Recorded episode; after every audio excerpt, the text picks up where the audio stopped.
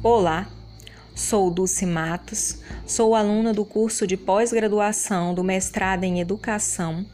e desenvolvo, sob a orientação do professor doutor Anselmo de Alencar Colares, o trabalho intitulado A Instrução Pública na Província do Grão-Pará no contexto do Ato Adicional de 1834. Bem, esse ato, ao descentralizar a instrução pública, figurou durante um bom tempo na historiografia como responsável por uma situação de estagnação da educação pública no Brasil. Nesse sentido, a problemática que norteia essa pesquisa pode ser posta como: o ato adicional de 1834 pode ser considerado responsável pela não efetivação de uma instrução de caráter pública na província do Grão-Pará? O objetivo geral consiste então em analisar a situação dessa instrução pública nessa província entre 1834 até a Lei de Interpretação em 1841.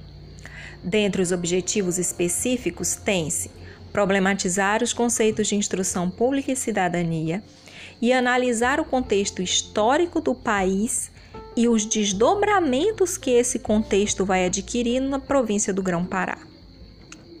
Trata-se, portanto, de uma análise histórica documental balizada na concepção teórica e metodológica do materialismo histórico dialético, tendo como fontes os relatórios e fala dos presidentes da província do Grão-Pará e a obra histórica Ensaio Coreográfico sobre a Província do Pará, de Antônio Ladislau Monteiro Baena. A situação atual do desenvolvimento dessa pesquisa encontra-se no levantamento e sistematização das fontes e leitura e fichamento do referencial pode-se de antemão conjecturar, em consonância com o que é posto por uma nova historiografia a respeito do período, com destaque aqui para a tese de André Paulo Castanha, que o ato adicional em si ele não pode ser considerado responsável pela situação de estagnação da instrução pública na província do Grão-Pará. Isso porque